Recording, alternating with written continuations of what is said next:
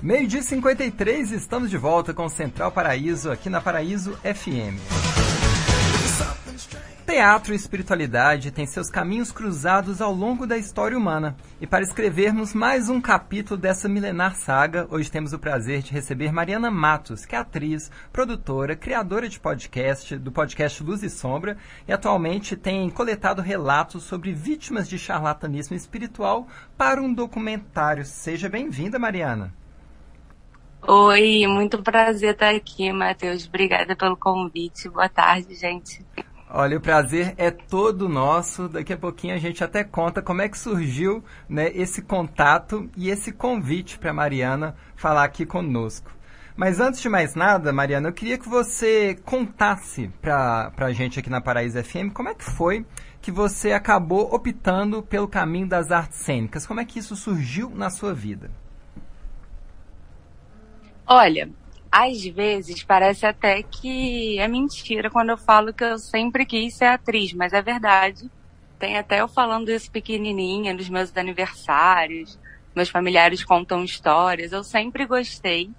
Eu gostava de me fantasiar. Assim, eu gostava também de cantar.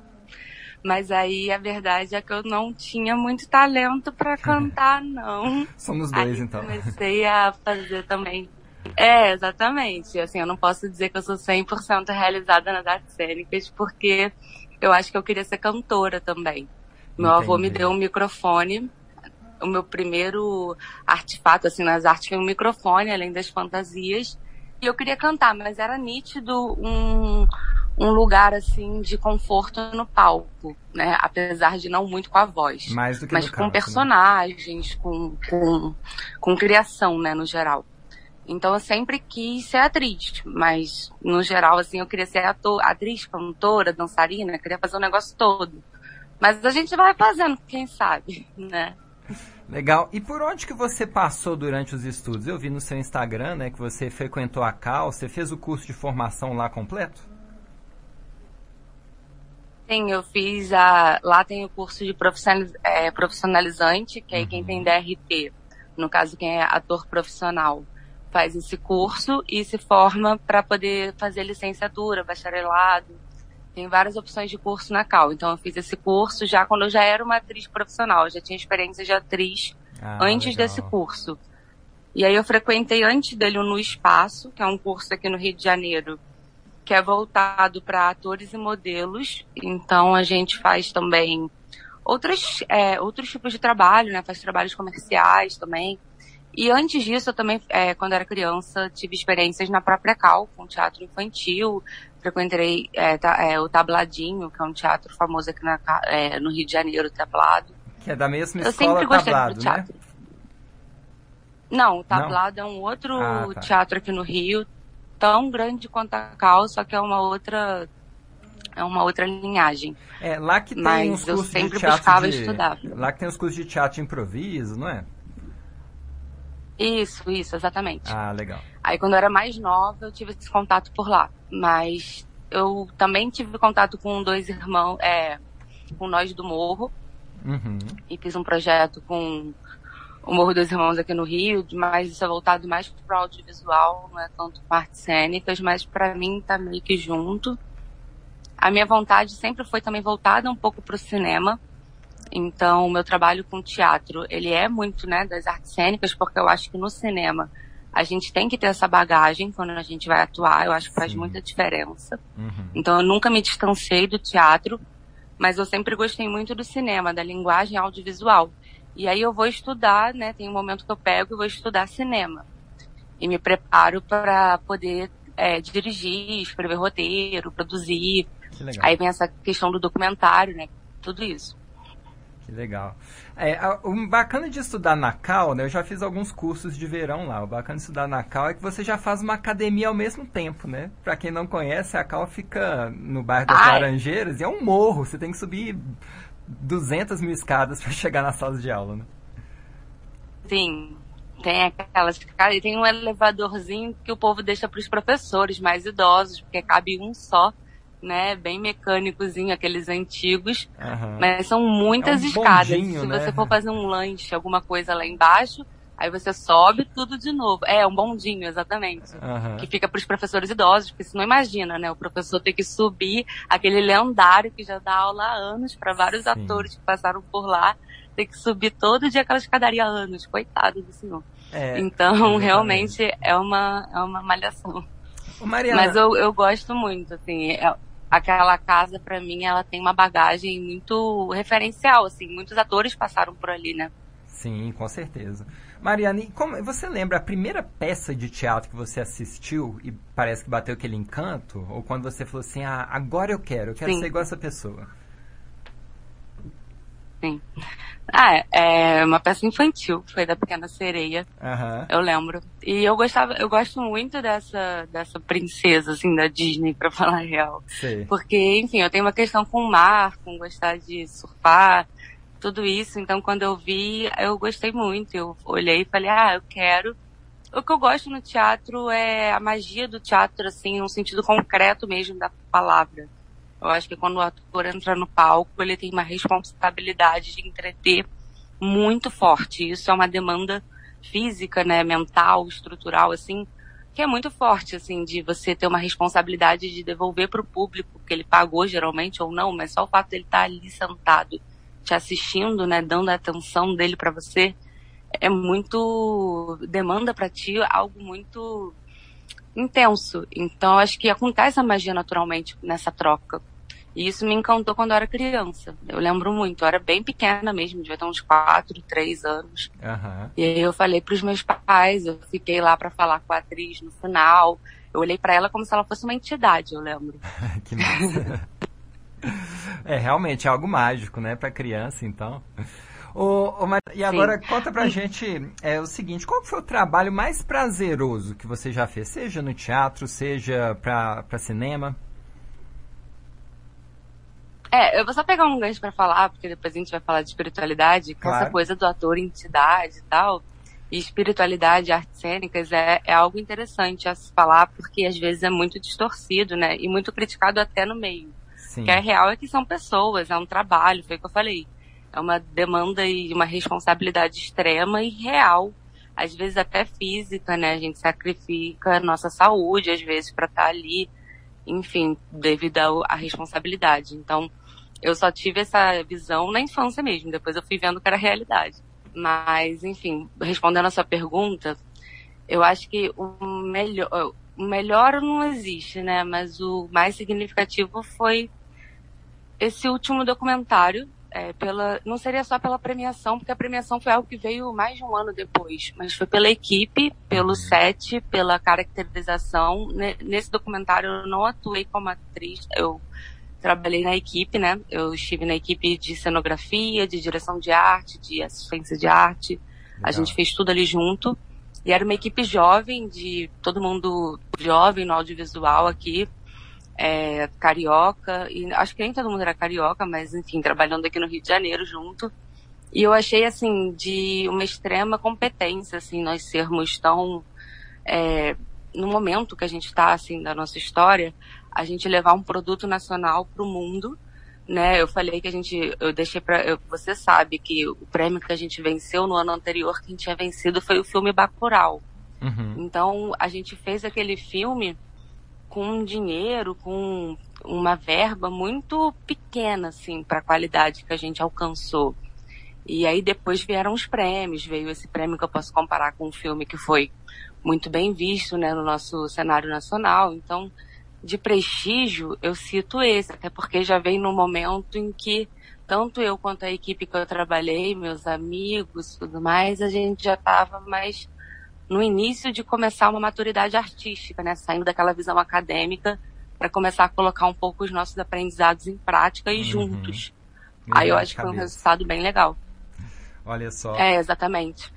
Como é que você concilia essa questão, por exemplo, do prazer e do retorno artístico, dessa recompensa enquanto artista de se sentir realizada, com a questão do retorno financeiro? Porque nem sempre o que dá retorno financeiro é o que mais satisfaz artisticamente, né? É por isso que eu faço tantas coisas, É por isso. Se eu pudesse, eu só atuava. Assim, eu gosto muito dos bastidores. Eu acho que eu iria dirigir também, escrever. Sim. Essa parte autoral me interessa, uhum. porque é uma parte que permite a gente a ter um olhar de denúncia, né? A trazer um diálogo, uma comunicação maior com o nosso olhar e com as coisas que a gente acha interessante de comunicar. Mas o que acontece é eu penso que se não fosse tão complicado viver somente de atuação, para quem não está na grande mídia com, com a maior facilidade, eu acho que eu estaria talvez fazendo menos coisas, assim, nos bastidores, porque eu também tenho um trabalho digital muito grande, assim, que eu demanda muita coisa minha muito grande, que eu digo de eu ter que todo dia alimentar, todo dia pesquisar, estudar. Então eu acho que eu lido assim, sendo versátil, e isso cansa também, né? Isso na nossa mente, na nossa condição total como artista pluridisciplinar, também tem um resultado da gente às vezes ficar ex exaurido, né? Exaustivo demais. Uhum. Mas eu gosto também, porque querendo ou não permite que a gente esteja no meio que a gente Sim. quis estar. É... Então foi uma alternativa que eu busquei dessa, dessa forma, sabe? Sim, na, nas minhas vivências né, no meio da, das artes cênicas e também da, do audiovisual, é, parece que tem alguns estereótipos, né? alguns grupos assim. Então tem, tem aquele artista que, vamos, vamos botar assim, aquele artista raiz que vive de edital, correndo atrás de edital, que tem grupo, que entra em cartaz e tal. E num outro extremo tem é, aquele artista, ou aquela artista que sonha em entrar para a Globo. E teve um dia, eu esqueci, se apresentou aqui em São Jorge, um grupo aí do Rio. Eu realmente esqueci o nome do grupo, mas foi maravilhoso. Foi uma das. Acho que a melhor peça que eu já assisti aqui na Chapada. É, que justamente brincava com esses dois estereótipos, né? Você ainda vê isso muito forte no meio dos estudantes aí de artes cênicas? Olha, aqui no Rio, eu vejo muita gente chegar com um sonho. Uhum. E às vezes o sonho não é do ator exatamente. Porque o ator geralmente ele está inserido na arte, né? Ele está estudando a arte, ele está ali vivenciando a arte. Mas os nossos familiares, eles querem muito essa comprovação, não só de que a gente vai dar certo nesse meio, que é uhum. incerto, uhum. mas o prestígio, né? É, que família tradicional brasileira não quer ver a gente estampado na TV? É muito comum eu ver essa vontade, assim, às vezes do ator de querer dar isso para a família, sabe? De Sim. um presente mesmo, de olha, gente, é que o orgulho para vocês, porque eu já vi amigos meus assim de cidade pequena é, virem aqui para o Rio e às vezes fazer uma ponta numa novela da Globo e quando eles voltam para a cidade pequena tem cartaz, tem tudo para eles, todo mundo cumprimenta, eles vão é muita coisa, o povo assim só falta, sabe, falar vem aqui em casa ah, não, só falta não, eles falam isso. Então, são histórias hilárias, eles sempre contam muitas coisas engraçadas. E às vezes eu acho que dependendo da cabeça do ator, a pessoa ou vai ver isso de uma forma carinhosa e engraçada, ou ela pode até se perder um pouco é, nisso, né, nessa vaidade. Sim. E aí depende muito da pessoa e do que ela está buscando com isso. Mas eu acho que é um pouco natural, porque a gente está falando também de uma profissão que naturalmente é muito glamorizada. Né? Então sim. eu acho que sim, tem muitos atores aqui no Rio que vêm buscando esse prestígio de estar numa televisão, mas às vezes até esse, ele mesmo assim aprecia a arte do, de estar no palco do teatro, sabe? Ele não deixa de, de estar ali também. Mas tem também aquele ator que abomina. Eu mesma, quando estava na minha época muito de que eu chamo de alienação espiritual, que eu tava. A gente vai falar, vai ter um momento de falar sobre no isso. Próximo bloco, viu, pra pessoal? falar disso, mas assim. É, a gente vai falar de espiritualidade, mas uhum. eu tive esse momento, né, que eu tava muito na. que isso reverberou pro meu movimento artístico. Eu me neguei a fazer muitos testes, eu me neguei a fazer muitos trabalhos. Então, assim, Entendi. trabalhos parece que assim, chovia trabalho na minha horta, não é isso. Mas, assim, qualquer oportunidade que surgia, às vezes até de um evento em que eu poderia conhecer pessoas, eu não ia. Uhum. Porque a minha espiritualidade na época estava me, me prendendo até esse ponto, Te sabe? privando, né? E às vezes eu sinto que isso me atrapalhou, assim, de certa forma, profissionalmente, sabe? Entendi. Então eu penso que nesse aspecto, eu acho que pode ser que o ator que está muito no teatro ele também esteja às vezes numa cegueira de negação. Porque tem atores aqui que eles estão muito naqueles, não, só faço palco, só faço teatro, teatro uhum. é mágico, TV é ruim, é alienação, é, sabe, não, não faço nada que seja pra massa, assim, só faço o que é orgânico no palco. Uhum. E isso às vezes eu acho que também é ruim, é um extremo que eu também não acho tão legal. Eu acho que hoje em dia a maioria aqui tá buscando trabalho, né? Que é algo que vai poder permitir que a gente viva esse sonho. Seja na TV, seja no palco, seja nos dois, seja com publicidade no meio também. O povo tá querendo mesmo é vir pro, pro Rio, pagar conta, que aqui não é muito barato. Não mesmo. E poder viver de artes cênicas. Sim.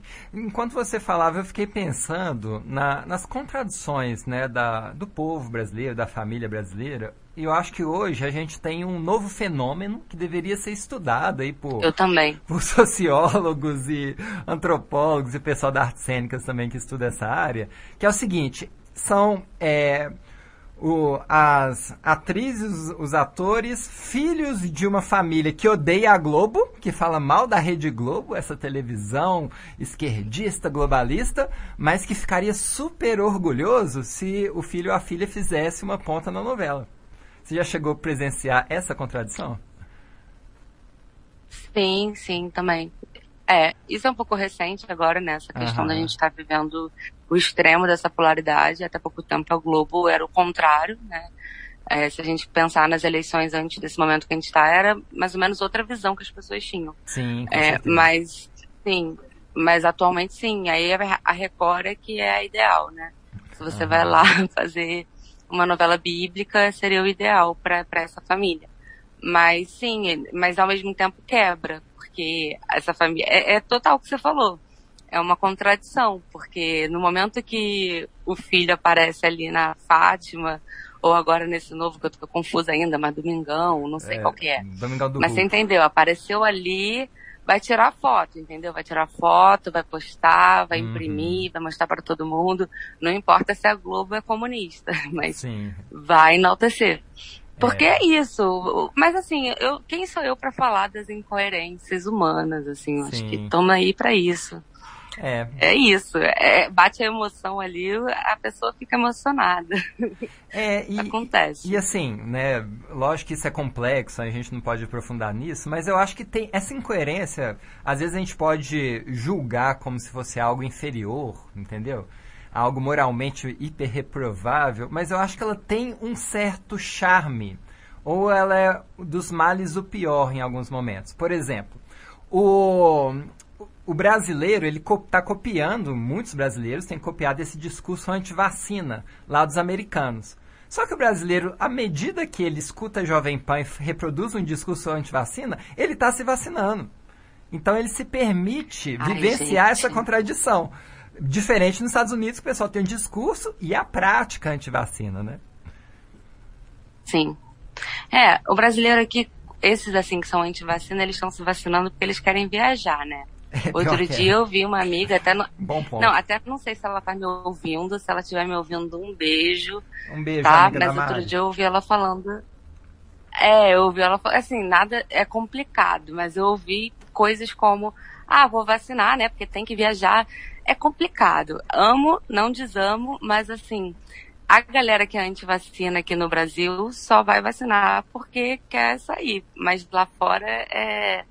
É que assim, o Brasil tem a síndrome de vira-lata. Isso é um contexto que, se a gente for falar, a gente vai precisar de um podcast inteiro, inteiro. para falar, porque uhum. não é à toa que o brasileiro tem isso, sabe? Foi plantado na gente isso, é toda uma questão já desde a nossa origem mas eu, eu percebo que aqui o movimento anti-vacina ele está crescendo muito por conta do negacionismo que tem muito a ver também com isso que eu estou falando, que a gente vai falar no segundo bloco, da espiritualidade. Sim. Então, da espiritualidade tóxica, né? Uhum. E aí, às vezes a pessoa acha que não se vacinar, ela não percebe o que que é. Eu acho que é diferente do movimento americano, que lá eles têm toda uma conspiração que permite que eles vivam na prática de uma outra forma. Aqui, Sim. eles chegam a achar que eles estão fazendo isso por algo bom mesmo, sabe? Uhum. Eles chegam a achar que, que eles vão se prejudicar mesmo se, se tomar vacina. E não que eles não achem isso lá nos Estados Unidos, mas aqui no Brasil é como se fosse um, quase que um discurso pró-saúde não vacinar. E de uma forma muito quase que, cara, eu entro numa loja às vezes de produto natural para comprar coisas, sei lá, para comer, assim, saudável, Sim. e eu fico horrorizada com o que eu ouço, sabe? De pessoas falando coisas como como se fosse saudável não tomar vacina e ser negacionista. Sim. E elas acreditam nisso veementemente. É. Elas acham que elas são saudáveis. E aí eu nem consigo comprar na loja. Eu pego, saio e deixa pra lá, sabe? Aham. Porque é complicado. Inclusive, você já visitou Então, Alto eles Paraíso? eu percebo já eu tive um namorado místico que ele me levou pra muitas coisas. Uhum. E uma delas foi, foi assim, eu passei três dias aí só. Mas foi uma experiência legal, assim. Eu, eu não sei se no nosso bate-bola, como no da Barbie Gratiluz, beijo amiga também, se estiver ouvindo, Aham. minha querida Barbie, mas Aí, Barbie, eu não abraço. sei se. É, Barbie incrível, mas eu não sei se você vai me perguntar. Mas eu hoje em dia vejo o que está acontecendo em partes de Alto Paraíso Sim. um certo delírio, mas aí o delírio pode ser positivo como pode ser coletivo. Depende de como a pessoa vai estar vivenciando esse delírio, porque a natureza é muito bonita, é muito abundante, inclusive é muito sério o que está acontecendo aí. Mas eu vejo alguns jovens místicos com umas práticas que me deixam horrorizada. Uhum. Então, assim, eu não sei como é que tá hoje, porque quando eu fui era 2016, 2017. Hoje em dia, pelo que eu tenho visto, o que me incomodou na época aumentou. Então, eu não sei como estaria. Eu fico pensando nos povos originários, como eles se sentem.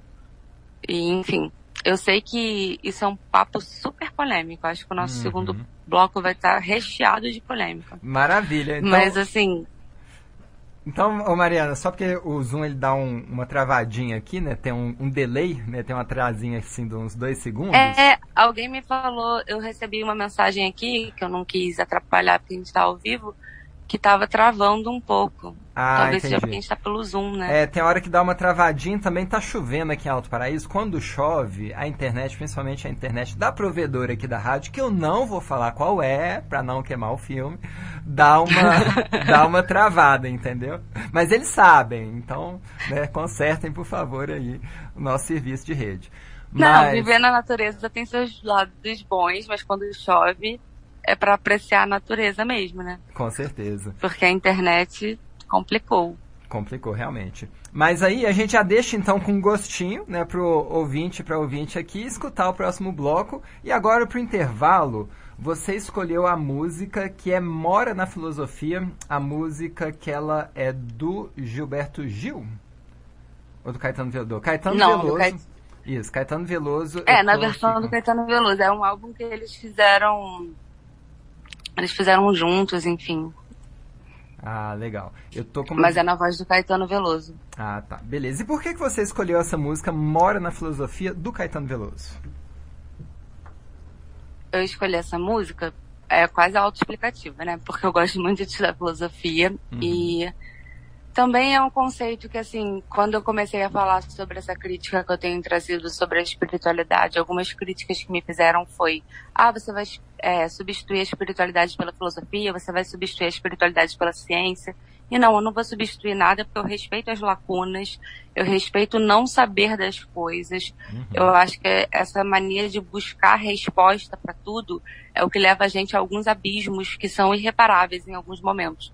Mas a filosofia, ela sempre me trouxe uma, umas respostas, e muitas vezes essas respostas, elas eram sem respostas. Aham. Mas ela sempre me confortou, sabe, nos questionamentos. As respostas sem respostas, no caso, eram simples questionamentos que acolhiam, assim, as minhas dúvidas e angústias. E eu sempre recorro a ela, de certa forma. Quando eu tenho que refletir, quando eu tenho que estudar, quando eu passo por algum momento é, de transição na minha vida mesmo, de ter que refletir sobre alguma questão pessoal ou até mesmo sobre o coletivo. E aí é sempre uma música que, por mais que eu já tenha ouvido muito, porque é um álbum de 1972, então assim, eu já ouvi muito, né? Ele existe de antes de eu nascer, mas eu não canso dela. Por isso que eu escolhi para ser a primeira. Maravilha, maravilha. Então vamos ouvir então Caetano Veloso com a música Mora na Filosofia. Daqui a pouquinho estamos de volta com Mariana Matos, atriz, produtora audiovisual, podcaster e muito mais. É daqui a pouco, não sai daí. Agora 1h17, boa tarde. A Concrealto é a sua fábrica de pré-moldados em Alto Paraíso. Há quatro anos no mercado, vendemos manilha de fossa, manilha de água pluvial, lajes, bloquetes, meio-fio, pingadeira e muito mais. Venha fazer o seu orçamento. Localizado no Eldorado, segunda entrada de terra à direita após a Camelot. Concrealto, a solução da sua construção. Fone WhatsApp 981590369. Paraíso FM 87.9. Aqui é bom demais. Tabocas Restaurante, sua nova opção em comer bem. Culinária nacional e internacional, feijoada, peixes, carnes, massas, comida chinesa, frango, franco-americano e muito mais. Localizada na Rua das Nascentes, antigo Café Carruna. Já estamos de portas abertas. Delivery WhatsApp 99645 5374. Café com Graça oferece o melhor do mundo do café na Chapada. Cafés especiais da região e de outras partes do Brasil.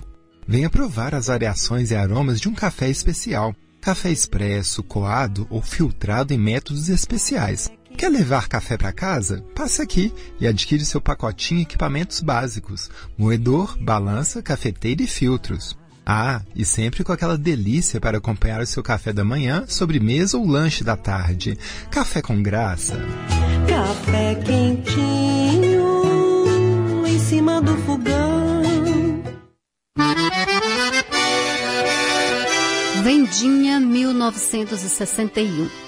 A Vendinha é a melhor opção para seu happy hour e confraternização com os amigos. Contamos com os melhores pastéis da Chapada, além de porções, drinks e muito mais. Sempre com a melhor música ao vivo da cidade. Tudo isso em um lugar muito charmoso que nos remete à cultura tradicional de nossa região. Localizado em frente à Praça do Skate, ao lado do Banco Itaú, Vendinha 1961. A sanfona não parou e o forró continuou.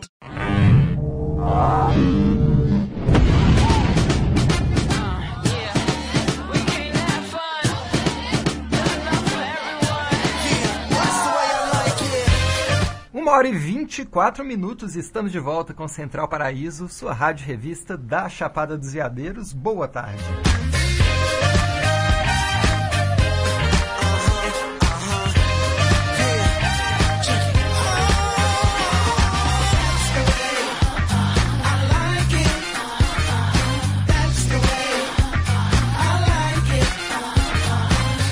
Maravilha, hoje temos o prazer de conversar com Mariana Matos, carioca, e nossa convidada do programa de hoje, que vem compartilhar sobre arte cênica, sua carreira artística e também sobre as questões do New Age, né, as críticas que muitas pessoas, muitos perfis têm feito aí ao circuito esotérico na internet. E este é o nosso papo de agora, né, Mariana? Sim. É, é um papo lá, um pouco então. polêmico. Eu queria dizer que eu falo é, eu falo com respeito sobre ele. Já recebi algumas críticas. Hoje em dia não tem medo nenhum do cancelamento, do, da crítica mesmo que ele pode render, porque eu acho que quem não entendeu ainda a importância de falar sobre esses assuntos é porque não está querendo enxergar o próprio meio, não quer que fale da pseudociência de estimação. Sim. Eu não sei ainda qual é a dificuldade, porque é necessário que a gente alerte, porque tem muita coisa séria acontecendo nesses movimentos, né? Coisas seríssimas, como a gente já viu o caso, por exemplo, do João de Deus, que é um caso famoso. Bem famoso. Mas entre outros casos menores, é, tem casos menores que a gente não conhece, né? Mas quando a gente vai investigar, a gente toma consciência deles. Então, eu e outros perfis estamos tendo esse trabalho de botar a cara ou não para fazer essas denúncias é, extremamente necessárias de serviço público mesmo, até para fazer uma pressão nos devidos conselhos para que eles tomem as ações necessárias, porque muitas vezes eu percebo que tá, é certo que muitos deles estão preocupados com questões maiores, mas é, muitos deles não sabem também a gravidade das apropriações e do que elas o, ocasionam. Eu digo isso porque o charlatanismo espiritual ele pode é, gerar consequências gravíssimas, como a gente sabe, abuso mental, sexual, uhum. é, comportamento de seita, cárcere privado, situação análoga à escravidão, pessoas com uma visão completamente distorcida da realidade, porque foram manipuladas. Então, elas são afastadas da sua família, elas são afastadas da sua da sua vida mesmo, né? A gente estava falando agora da minha trajetória artística e eu superficialmente citei momentos em que eu neguei algumas coisas, me afastei inclusive de outras, pois estava inserida completamente em lugares que hoje eu identifico como seitas. Então a gente tem que saber o que é uma seita, a gente tem que saber é, reconhecer quando a gente está flertando com uma.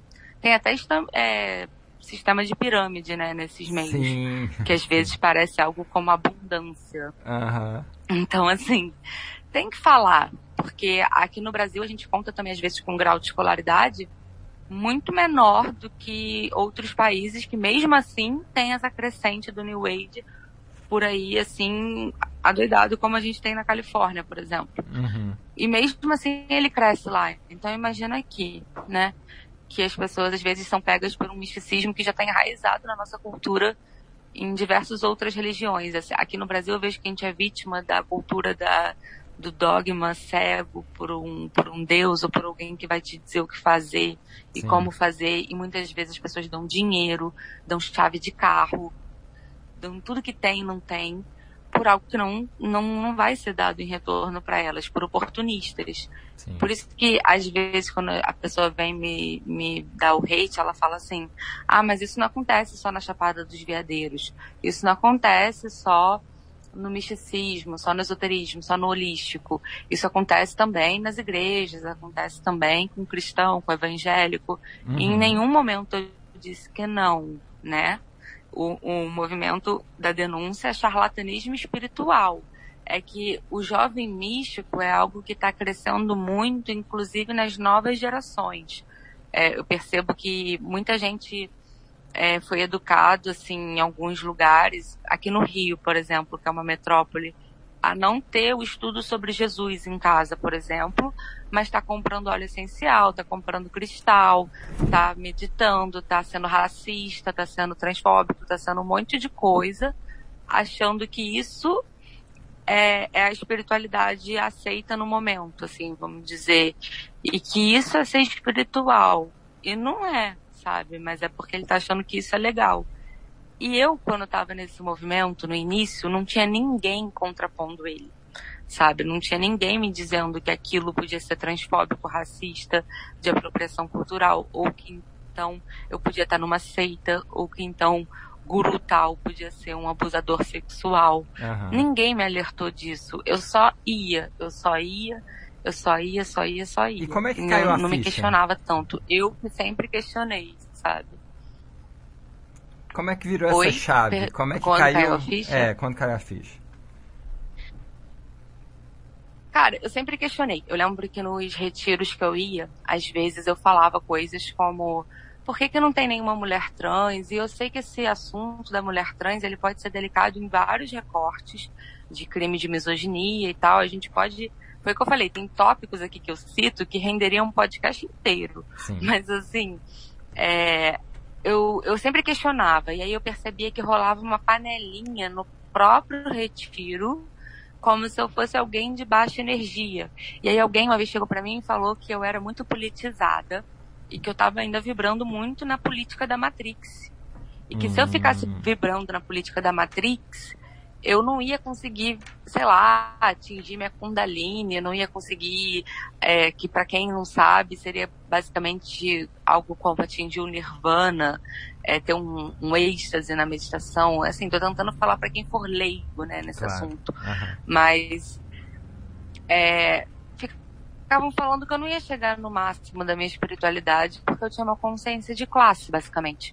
E isso para mim era muito absurdo, porque a minha espiritualidade ela sempre partiu da minha consciência de classe. Uhum. Ela começou ali, Ela começou quando eu olhava em volta e via que eu era igual às pessoas, mas que não era a mesma vida que elas levavam. E aí eu me perguntava por quê, o que, que eu poderia fazer para que fosse, não naquele olhar de branca salvadora, mas naquele olhar de contestar o porquê que a vida era assim, Sabe? Por que que fazia para que a vida fosse assim?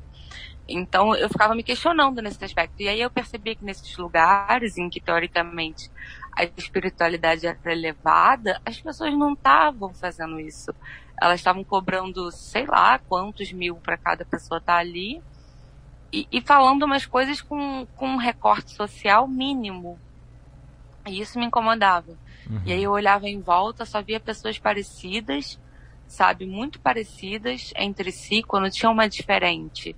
Ela nunca era exatamente acolhida, ela sempre era um pouco excluída. E isso me incomodava também. Então, mas ao mesmo tempo eu ignorava esse incômodo. Eu não, eu não vou ser desonesta de falar que foi de cara que esse incômodo me fez sair. Eu continuei nisso, mesmo percebendo isso. Porque eu focava no que eu achava que estava sendo bom, né, na espiritualidade. E aí chegou um momento que, que eu comecei a visitar páginas, assim, é, eu comecei a pesquisar, aí veio a quarentena, que eu me afastei um pouco desse núcleo, eu uhum. percebi que eu só convivia com semelhantes, com pessoas que praticavam yoga, que eram veganas, que, enfim, sagrado feminino, e, e elas questionavam o fato até de eu ouvir rap. Elas questionavam umas coisas assim que eu me perguntava o porquê. E hoje em dia, se você for falar com elas, elas vão falar que elas não fizeram nada disso, que elas aceitam tudo, que elas são super inclusivas, mas não são, sabe? Tem relatos de outras pessoas que sentiram a mesma coisa, tem e-mail de gente que mandou na época, assim, para o mesmo retiro que eu fui, perguntando se, se ainda tinha vaga. E aí a pessoa falou assim: ah, não tem vaga, mas se você quiser trocar por serviço social e trocar por serviço como se fosse cozinhar ou limpar o local, é, a gente pode conversar por troca, por valor de troca. E aquilo me incomodou muito, porque uhum. a pessoa negra ia ficar limpando ou cozinhando para um lugar para mulher branca. E tinha vaga, sabe? Eu me pergunto se quando a pessoa que respondeu isso, ela fez isso de propósito, eu não sei. Porque sobrou dormitório. Podia ter colocado mais uma pessoa, mas a pessoa se planejou para receber tantas, então ela não pôde abrir mais uma vaga, mas ela podia abrir vaga se fosse nessa condição. Entendi. Enfim, são umas coisas que eu comecei a questionar, sabe? E aí eu comecei a ver páginas, comecei a ver relatos, como, como esse que eu citei. Comecei a ver que era muito é, explícito o que eu não gostava. E aí eu saí totalmente. Mas até eu falar, até eu falar como eu tô falando hoje aqui com você, demorou mais de um ano. Olha só. Demorou bastante. E foi mais recente, então. Porque eu tive muito medo. É, eu comecei levemente na pandemia, divulgando vídeo dos outros. Divulguei muito vídeo da Bibi Bailas. Uhum. É, eu conto que a Bibi Bailas, para mim, ela teve três processos. Primeiro, eu olhei os vídeos dela e fechei. Falei, não quero ver nada dessa cientista, não quero ver nada, porque ela fala de tudo que eu acredito uhum. e eu vou ficar doida. E aí depois eu na pandemia vou. Aí sem querer eu vi um vídeo dela que eu adorei, assim, tipo, recomendado, sabe? O vídeo entrou. E aí eu adorei. E aí eu fui clicando, mas eu lembro que tinha uns tópicos de vídeo dela que eu não clicava por medo, porque era exatamente no que eu acreditava. E aí na pandemia eu já estava olhando para aquelas coisas que eu acreditava é, sem crença, porque tudo caiu por terra, né? Eu achava estranho o que estava acontecendo com o nosso cerrado. Ainda acho, acho que é uma situação de extrema urgência para que a gente fale e a demarcação indígena e eu percebi que a galera espiritual não estava nem um pouco preocupada e eu estava agoniada em casa com isso tudo acontecendo, sem poder fazer nada. Então, eu, eu via muita incoerência e aí eu tive coragem de ver esses vídeos. Aí eu vi o tamanho da incoerência, ainda vi o tamanho da apropriação científica, né, o charlatanismo quântico que ela chama. Uhum. Comecei a ver que muita coisa que eu tinha gastado meu dinheiro era, era pura picaretagem. Aí me culpei um pouco, assim, de ter caído nisso, como a gente escolheu a primeira música, né? Mora na filosofia do, do Caetano, com Macalé, enfim, a gente falou do Gilberto na hora.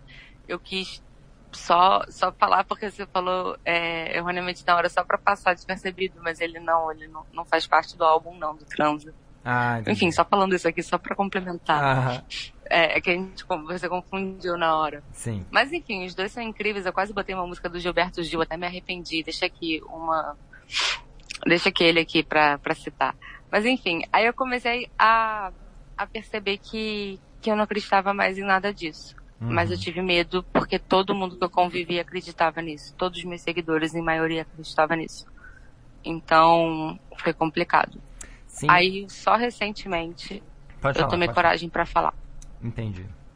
E você citou sobre a questão da seita, né? Como, como é que a gente pode definir para o ouvinte o que, que é uma seita e o que, que não é? É, muita gente está inserida em seita e não sabe. Recentemente eu comecei a estudar sobre isso mais aprofundadamente e eu posso falar algumas coisas que fazem a pessoa perceber. É, a seita ela se dá de várias formas. É, hoje em dia com o digital, ela se estende. Ela não não funciona só como as que acontecem de formato como se assemelha a cárcere privado, mas eu vou fazer a seita, vou falar sobre a seita digital rapidamente, mas vou falar a seita, aquela que é mais radical mesmo, que a pessoa fica ali imersa. Entendi. É, no canal da Bivi tem três relatos sobre uma seita aqui no Brasil que vale a pena conferir, já deixo aqui de adianto. Uhum. Mas a pessoa quando está numa seita geralmente tem um líder.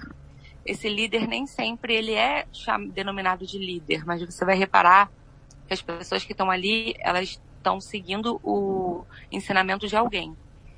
Esse alguém, geralmente, ele se diferencia da maioria, mesmo que verbalmente ele não diga isso, mas ele se diferencia em alguns casos. Ele senta num trono, em outros casos ele senta no centro de uma roda, ele usa uma vestimenta diferente. Ele diz o que fazer, sabe? Ele é a pessoa que vai guiar. As pessoas ali, elas não têm muita abertura para questionar. Quando elas questionam, as respostas são superficiais. Não tem muito contato com o mundo externo. A alimentação, às vezes, ela é igual para todo mundo. As vestimentas costumam ser parecidas também. Quando a seita ela se estende pro digital, né? Então, quando a pessoa ela mora numa casa, não necessariamente vive ali em grupo, em comunidade, ela recebe muitos e-mails, ela tem aqueles grupos no WhatsApp, ela frequentemente encontra o grupo, então ela tá sempre indo para retiro, ela tá sempre indo para encontro aos finais de semana. Quando não tá nisso, ela tá em reunião no Zoom, ela tá em live, ela não consegue viver a vida social dela e afetiva de maneira normal, saudável. Ela tá sempre com o mesmo grupo, com o mesmo líder e fazendo a coisa que é aconselhada a fazer. Existe um afastamento é, explícito para que você negue o seu passado, negue a pessoa que você era antes. Às vezes as pessoas mudam até de nome, né? Elas começam a ser denominadas com nome espiritual ou com o nome que ela vai ser chamada ali naquele grupo. É, então começa a ter uma negação com o que ela fazia antes dessa mudança. E aí isso vai da alimentação aos hábitos, às roupas, a, a tudo. A pessoa começa a negar ao que ela era antes. E o que eu vejo muito comum é as pessoas ficarem postando foto de como ela era e ficar falando, não reconheço, não sei quem é essa pessoa. Começa a gente passa por fases, né? Seria É. legal se a gente pudesse olhar para todas elas entendendo que foram fases. Eu percebo que a pessoa, quando ela tem essa ruptura, ela naturalmente odeia algum momento dela. Sim. E ok, tem gente que passou por traumas e vai, não vai gostar de olhar para um momento da vida, E mas só um parêntese, é, é sempre um comportamento comum. um parênteses é que Hum, muitas dessas falar. seitas, né, elas propõem até a mudança de nome, né? Então a pessoa meio que rompe assim com o passado, fala não, se a partir de agora eu sou uma nova criatura e e eu acho que É. talvez seja o grau máximo, né, de tipo assim, de, de inclusão, né, nesses grupos. Sim. E é criticado quando você faz qualquer coisa que você fazia na vida anterior. Então, quando você sai, por exemplo, um final de semana, é, agora vamos voltar para aquelas que funcionam mais semelhante a cárcere privado. E aí a pessoa tem, um, sei lá, uma data festiva, como por exemplo o Natal, que é um feriado cristão. Uhum. E a pessoa vai visitar a família dela, né? O pai, a mãe, o avô. ela é super criticada pelas pessoas da seita porque fez isso. É como se ela tivesse corrompido por um final de semana. E enquanto a pessoa estava ali com os seus familiares, ela não consegue curtir. É como se ela fosse uma pessoa diferente, né, daquel, daquelas pessoas, enfim. É, é, é, Cria-se um distanciamento afetivo, mental e social. Sim. E isso naturalmente já deixa a pessoa alienada. Uhum. E isso já pode deprimir muitas pessoas, né? Porque a pessoa já fica naturalmente sozinha. E isso já também naturalmente faz com que a pessoa tenha dificuldade de sair daquele novo contexto, porque torna-se a nova realidade dela. É a única coisa que ela tem. Então sair para qualquer lugar fica impossível, até financeiramente às vezes. Sim. Eu soube de casos de pessoas que não tinham como sair, que quando saíram literalmente fugiram pediram carona, pediram ajuda, Exato. até chegar na casa antiga delas, sabe? Então, assim, isso é algo que me, naturalmente me faz querer falar sobre, me faz querer alertar sobre, porque quando eu era mais nova, eu tinha naturalmente aquele ideal de revolta com a sociedade. Porque a gente não vive num mundo muito legal, né? Tipo, quando a gente vai olhar de perto, é lógico que o mundo ele é legal quando a gente olha da forma mais natural dele. Mas quando a gente olha a política, quando a gente olha a desigualdade social, quando a gente olha o sistema num geral, a gente não vai ficar feliz com ele se a gente tiver bom senso. Sim. E aí, quando eu comecei a ter um pouco de discernimento, né, na adolescência, eu, como qualquer jovem, não achei isso legal. E muito dessas seitas, elas pegam esse ideal do jovem, de revolta. Então, eles falam assim: aqui você vai ter um lugar é, novo, um lugar alternativo, um lugar espiritual, em muitos dos casos. Eles também usam o, o linguajar artístico. Então, eles flertam com muitas pessoas das artes cênicas, com muitos musicistas, muitas pessoas da palhaçaria, enfim. Eu sempre cruzei com muitos artistas nesse meio espiritual. Sim. E as pessoas sempre estavam ali pelo mesmo ideal, que era a busca de uma uma sociedade alternativa, né? Então a gente ficava ali achando que a gente estava fazendo bem, vivendo de permacultura, plantando o que a gente ia comer e, e vivendo uma sociedade que a gente acreditava que seria o futuro. Só que aí, no meio disso tudo, você encontra líderes oportunistas, tem sempre alguém que está mais enriquecido do que a maioria ali, que geralmente é o líder ou faz parte da a equipe, no geral, ela está sempre mais equipada. Uhum. Sempre tem o que tem na, na sociedade também. Só que você não, não consegue perceber né? isso de imediato, porque você está com esse. É, exatamente. E dentro dessa hierarquia, você pode se deparar com as piores coisas, entendeu? Sim, Que aí são os casos mais extremos, como É. a gente viu do João de Deus. claro, com certeza. E outros também. Eu tenho um caso. Gente, isso é muito grave, sabe? Sim, eu tenho um caso de um. É, é uma seita, porque sociologicamente, né, na, na literatura da sociologia da religião, se enquadra como seita mesmo, embora, lógico, eles não vão admitir. Mas eu vou falar o nome porque não vejo problema. É, chama Doze Tribos de Israel. Né? É uma seita que tem uma origem meio cristã, meio hippie, né, e tal, e meio natureba, assim, né, seguindo uma linha mais orgânica. Eu sei qual é. sabe, né? E aí, eu sempre via eles nas feiras, ou nos fóruns social mundial, eles estavam sempre lá fazendo as danças, ou, ou nas feiras de orgânicos, e eles vendem pra mim o melhor chá do Brasil, que é o chá Tribal 2000, ou Tribal Brasil, é Tribal Brasil o nome do chá. É muito bom. E aí eu troquei ideia um dia Eu com- gosto também. um dia eu troquei ideia com dois caras, né, da, lá da 12 Tribos. Falei assim, ó, quando eu estiver em, em Curitiba, eu vou visitar. Né? Aí beleza, aí tava num congresso em Curitiba que eu tinha ido, falei, vou visitar né, o pessoal. Liguei pra eles, falei assim, ó, sou fulano, conheci fulano de tal numa feira lá em BH, queria visitar pra conhecer. Ah, claro, vem pra cá. Mariana, na hora que eu cheguei lá, eles tipo assim, é quase como se fosse um abraço, mas imagina que você é abraçado por uma roda e ninguém quer te deixar sair, assim, imagina que as dinâmicas de teatro. Você tem que fugir de uma roda e tá todo mundo Sim. com os braços dados e não pode te deixar sair. Foi exatamente isso. Entendeu? Até pra, tipo assim, ah, eu vou daqui pro quarto. Aí o pessoal assim, ah, eu vou com você. Tipo, ué, eu não posso ir sozinho? Tipo, ah, eu vou pro banheiro. Eu vou com você. Eu falei, que? Vou no banheiro, cara. Você entendeu? Tô indo no banheiro, não tô indo. né? O que, que você quer fazer comigo? Peraí, né? Então, é, É, foi desse jeito, até o último dia. Aí eu fiquei, dormi lá um dia, passei mal, isso é uma outra história e tal. Mas aí é, o que me permitiu viver um pouco a margem né, do dia a dia lá e olhar com distanciamento foi interessante, que eu fiquei de cama, né? Eu tive. É, comecei a vomitar, tive desinteria e tal. E aí, no, na hora que eu tava vindo embora, eles não queriam me deixar embora. Tipo, não, você tem que morar aqui, porque aqui a gente vai construir a Nova Jerusalém, salvação do mundo está nessa comunidade, você não pode ir embora, olha o que, que você está botando em jogo, não sei o que, não sei o que. É, você é cristão, mas ser cristão desse jeito não dá certo, você tá, tá vendida para prostituta do apocalipse. Aí, aí eu virei e falei assim, ô amigo, olha só, eu tenho coragem de olhar na sua cara e te chamar de irmão. Eu queria que você tivesse também. Aí na hora que eu falei isso, ele abaixou a cabeça, meio que balançou a cabeça assim e falou assim: Eu não posso. Pode ir embora então. Aí foi a, a minha deixa pra ufa, deixa eu embora desse, desse lugar aqui, né?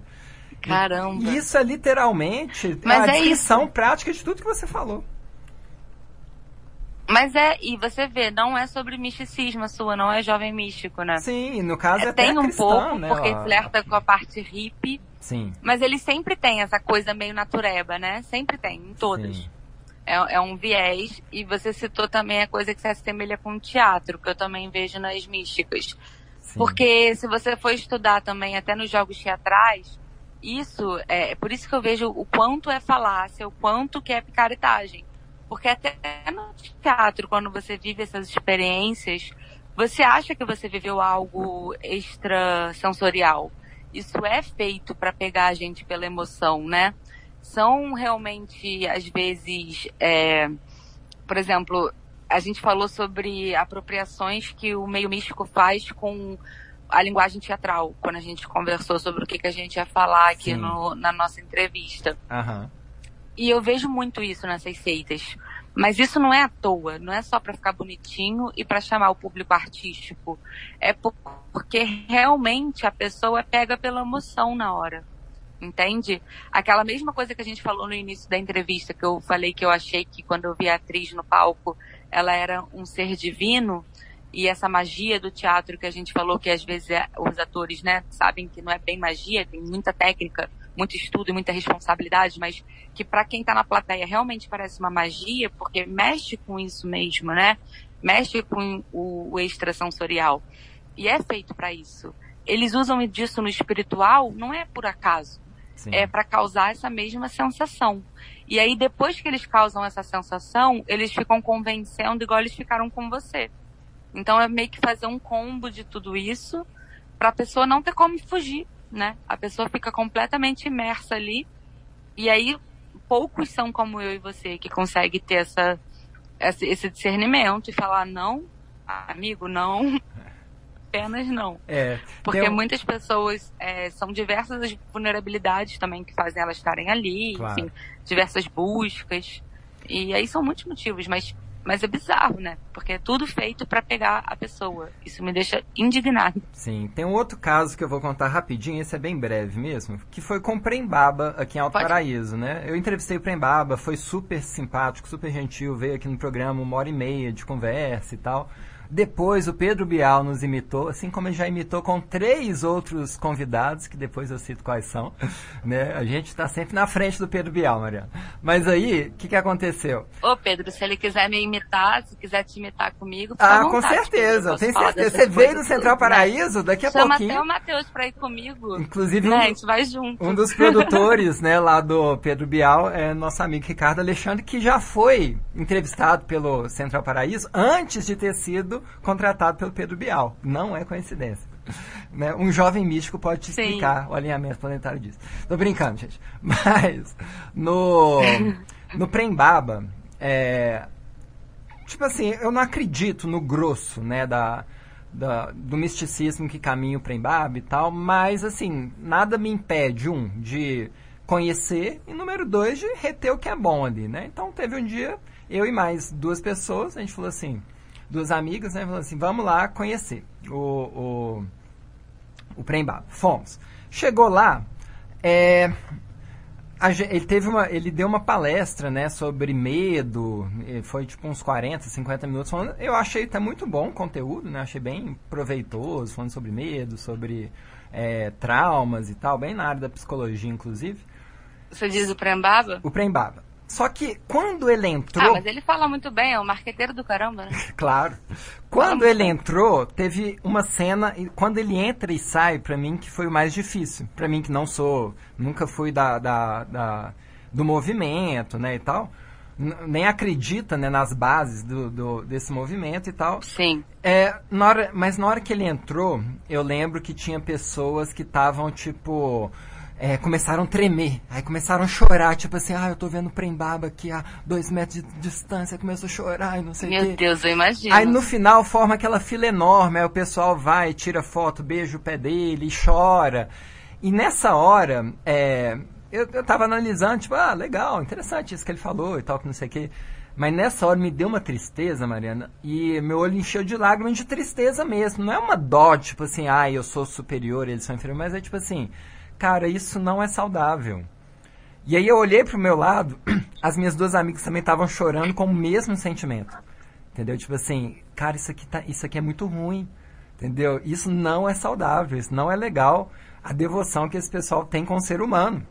Né? E a entrevista que a gente teve com Exato. ele foi exatamente isso. É um ser humano, entendeu? Deu para ver várias dificuldades, né? De, é, de personalidade como qualquer outra pessoa tem né? Então, Exato, é o poder tá tudo aceita, bem, foi o né? que eu falei, é uma pessoa que fala como um marqueteiro, porque é uma pessoa humana, né? Não tem se ele não tivesse feito as coisas que ele fez, não teria nada de errado em ser. Sim.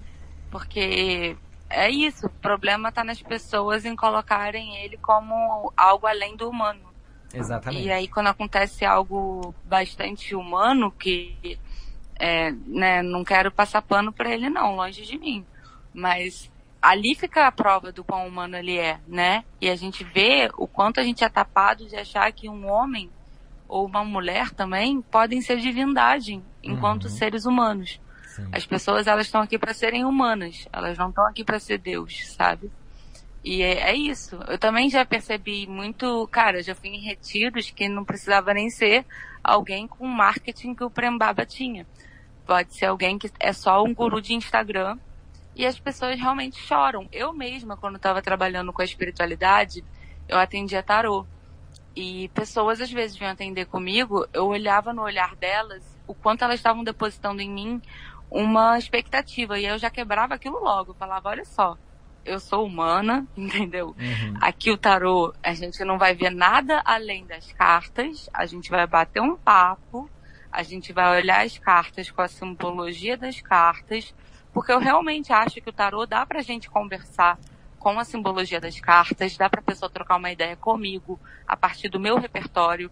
E eu acho que isso pode ser bom, porque às vezes a pessoa tem dificuldade de se abrir com quem ela conhece. E aí pode ser bom falar com uma estranha. Mas desde o momento que ela me olhe como humana, sabe? Porque eu vi a gente olhar pra mim também querer. Teve gente que pediu pra eu encostar no cristal dela, sabe? Ah, Eita. encosta aqui no meu amuleto porque eu quero que você abençoe. E aí eu falava, menina, eu tô bebi hoje, não vou encostar em nada, sabe? Aham. Para com isso. Porque é isso, as pessoas botam uma divindade nos outros que não existe. É da cabeça da pessoa. Pessoa. Eu sempre falava assim, nessa época, eu falava assim, eu sou você. O que você tá vendo em mim tem em você. Sabe? Você tá projetando em mim o que você quer ter. E aí a pessoa ficava toda emocionada também, achando que ela era. Aí, sabe, eu também não entendia o que eu queria dizer com isso. Sim. Aí é complicado, porque no final das contas a pessoa tá buscando também um êxtase espiritual que ela queria encontrar nela. Só que ela projeta no outro que se bota ali nessa posição. E aí é que tá. Essa pessoa tem que ter responsabilidade de não deixar botarem, entende? O que aconteceu com o Prembaba foi que ele abusou de pessoas e tudo mais, e ele se deixou ser dessa entidade. João de Deus se deixou colocarem nesse lugar. É lógico que são pessoas talvez com algum distúrbio maior e tal, de sexualidade e tudo mais, mas Uhum. essas pessoas elas se permitem serem colocadas nesse lugar de Deus. É, e isso não e até pode vocês não se acontecer. apegaram Mas a aí isso, tem a né? vaidade, né? Exato, vem a vaidade. Isso acontece também com o ator, né? Quando ele atinge um nível de fama.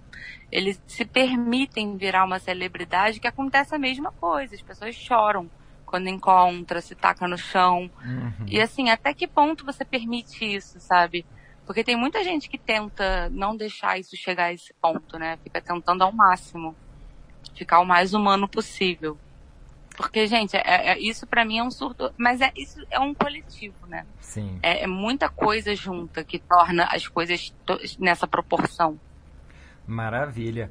Ô, Mariana, a gente vai voltar nesse assunto várias vezes aqui no programa e você está convidada para um nosso feat. A gente vai fazer um, um, um, crossover de vários perfis, né? Barbie Gratiluz, Narcisista Espiritualizado. Já fizemos o convite para a vida de Tina, elas me responderam e falaram que estão tentando encaixar na agenda, né? Estamos fazendo o convite aí, Acaba Jovem Místico você vai estar convidada porque tem muita coisa para a gente compartilhar e não dá para numa entrevista só a gente exaurir esse assunto. Mas tem só mais um ponto para concluir essa coisa e a gente ir para nosso para nossa dinâmica final aqui da entrevista que eu queria que você passasse rapidamente é como então discernir uma verdadeira espiritualidade, uma espiritualidade genuína do charlatanismo e da falsa da pseudo espiritualidade. Eu já ah, adorei o convite. Eu sempre brinco com o Narcisista Espiritualizado e a Barbie Gratiluz, que são o meu casal. Mas agora, continuando aqui. é, Essa eu, coisa de meu sempre, casal eu, não tá dando muito certo.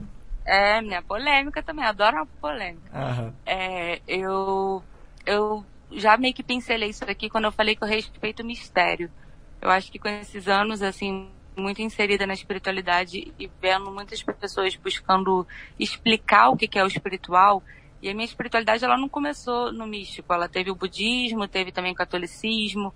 Eu sempre vi pessoas, teve o kardecismo. Eu sempre vi pessoas é, tentando explicar o que que é. E isso para mim hoje não faz muito sentido no sentido de eu entender que o mistério é o que responde tudo isso.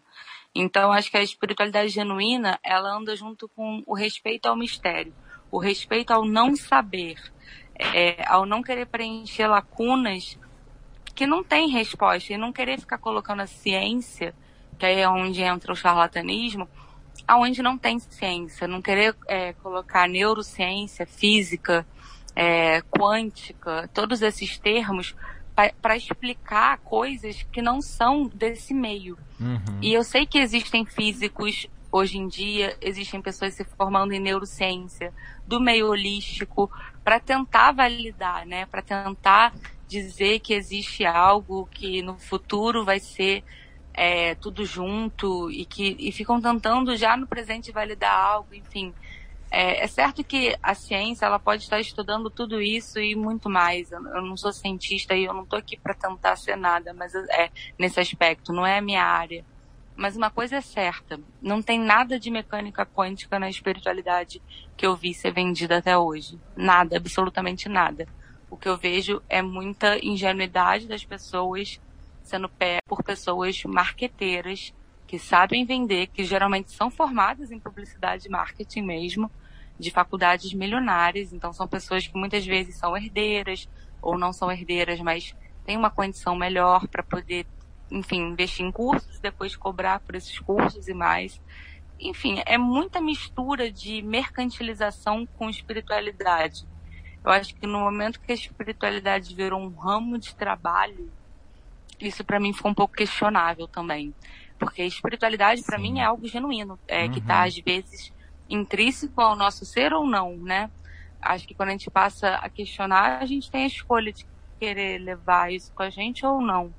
Mas ela não deveria ser uma área de trabalho, um ramo, onde tem diversos cursos que você pode se profissionalizar e aplicar. E eu vejo que isso está cada vez mais comum. Então, se não fosse. É, e, e, isso não. Novamente eu falo, isso não está só na área mística. É, eu acho que na área mística é onde a gente mais vê esses cursos que eu estou me referindo. Mas nas outras áreas eu vejo outro tipo de coisa acontecer, como muitas igrejas, por exemplo, eles discordam de um ponto da Bíblia e abrem uma nova igreja com, Sim. enfim, novas pessoas e, e, isso tudo tem um pouco a ver também. É, é, tudo falando sobre a mesma coisa. Eu acho que a espiritualidade genu, genuína, ela não tenta convencer pessoas, ela está muito mais agregando a pessoa e o coletivo no que ele pode ser feito na prática. Eu sempre falava sobre amar o próximo que está próximo, no sentido de o que, que você pode fazer com o que você está vendo em volta, essa coisa de ficar olhando muito para os planetas, para o invisível, com o visível aqui pegando fogo, com pessoas morrendo, Uhum. sabe? Tanta coisa acontecendo e a gente não fazendo nada. O que, que a gente pode fazer na prática? E além disso, por que não respeitar o mistério de não saber? E aí, para mim, é meio que essa diferença. Não misturar o que, que é ciência com mercado e espiritualidade, que aí já entra no campo do charlatanismo, e a genuína é esse mistério e essa prática. Muito bom. Hoje a gente tem o prazer de receber Mariana Matos, atriz, podcaster e também né, uma pessoa que está aí levantando né, causas polêmicas, pondo o dedo da ferida de todos os problemas que estavam debaixo do tapete ali na questão New Age. E agora, Mariana, para terminar a nossa entrevista, a gente vai, a gente vai para um quadro que ele é muito original, ele nunca foi feito na história das entrevistas em rádios, na internet e na televisão. Queria saber se você está preparada. Eu tô. Maravilha. Então vamos lá para o nosso quadro Ping Pong. Ah, nunca feito.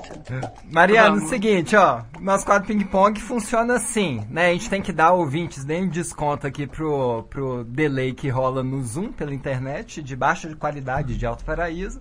Mas eu falo uma palavra, você fala a primeira palavra que te vem na mente, a partir dessa palavra. Depois eu vou te dar duas opções. Você é obrigado a escolher uma delas. E por final, já que você gosta de filosofia, Mariana, eu vou fazer uma pergunta filosófica e eu quero ver o que, que você vai responder, tá bom? Tá bom. Essa é nova, tá bom. Vamos lá. Vamos lá. Tarô. Cartas. João de Deus. Safado. Rede Record. Não gosto. Ai, meu Deus, me enrolei. Prembaba. Não. Bispo, bispo. Prembaba. Velho. Netflix. Boa. Monja Coin. Vacilou. Veganismo. Tem que ser uma palavra, né, cara? Pode ser mais de uma. Me ferrou nisso. Fala pra caramba. Ah, tá. Então tem seu valor. Pós-humanismo. Oi? Pós-humanismo. Oi, pode ser uma resposta. Pós-humanismo? Isso. Futuro. Choque de cultura. Necessário. Teatro. Vida. Cal. Escola. Pá de cal. Radical. Pá de cal. Pá de cal caro. Consegui entender. Praia favorita. Prainha. Rolê favorito no Rio de Janeiro. Praia, depois um samba. Rolê favorito em São Paulo. Ah, museu.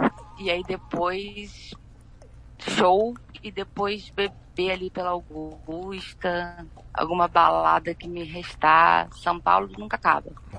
Perfil anti-New Age favorito no Instagram. Amo todos, mas vamos de Acaba Jovem Místico, que foi o primeiro que eu achei. Comida favorita. Eita, batata frita. Vacina ou cloroquina? Vacina. Capitalismo ou comunismo? Eita, capitalismo. TikTok ou Kawaii? TikTok, mas não gosto de nenhum. Érico Rocha do 6 em 7 ou Alice que fala as palavras difíceis? Alice. Rafael Infante ou Diogo Defante? Ao Rafael, que a gente é parceiro, ele tá anti- é, com as anti-ciência também, super a favor de combater esse negócio aí de anti-ciência. Truco ou tarô? Tarô. Agora, uma pergunta profunda. Mariana, você entra numa cabana e dá de cara com uma cartomante. Essa cartomante é Carla Zambelli, vinda do futuro, onde não conseguiu se reeleger. Você tira uma carta e é a carta da Capivara Coach, que dá dicas para ser bem-sucedido na promissora carreira de tomar sol na beira de um lago. Enquanto você digere tudo isso, a cartomante diz que essa capivara é a filha da Dilma. O que você faria nessa situação, Mariana? Eita, a capivara seria filha da Dilma que ia ficar comigo tomando sol na minha carreira? É, mas ela é coach, o que muda tudo. Putz, eu ia ter que aturar uma capivara coach. Exato, filha da Dilma. Nas palavras de ah, gente, Zambelli. eu vou sair correndo, né? Aí vai ficar complicado pra mim. Aí eu posso ir embora, não? Posso virar as pais e falar, ah, moça, deixa pra lá então. eu vou embora. Sensacional! Mariana Matos sobrevivendo aqui ao nosso ping-pong com a pergunta filosófica mais profunda possível. Mariana, muito obrigado por essa entrevista. Fantástico, né? Realmente dá vontade, assim, de marcar a segunda parte, porque tem muita coisa que ainda não deu para abordar e eu gostaria de abordar com você. Mas a gente já faz um revival aqui dessa conversa com os outros perfis aí antimísticos, tá bom? Tá bom, sempre com respeito, mas falando aí o que tem que ser falado, botando o dedo na ferida mesmo, porque a gente tem que falar, é um trabalho muito necessário. É isso, sempre. Vamos juntos. Sempre com respeito. Valeu, Mariana, até a próxima. Até a próxima, beijo. Duas horas e oito minutos. Você ouviu a entrevista com Mariana Matos, atriz e também responsável pelo podcast Luz e Sombra. Vamos para o rápido intervalo comercial e na sequência o final do nosso programa.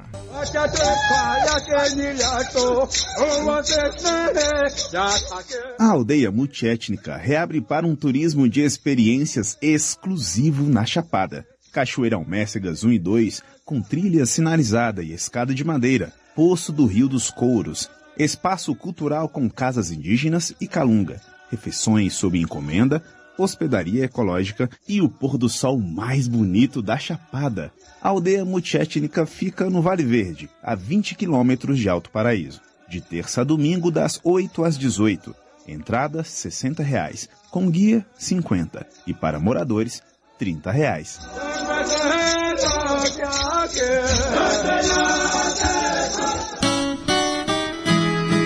Boa tarde, compadre. Como é que o senhor tá?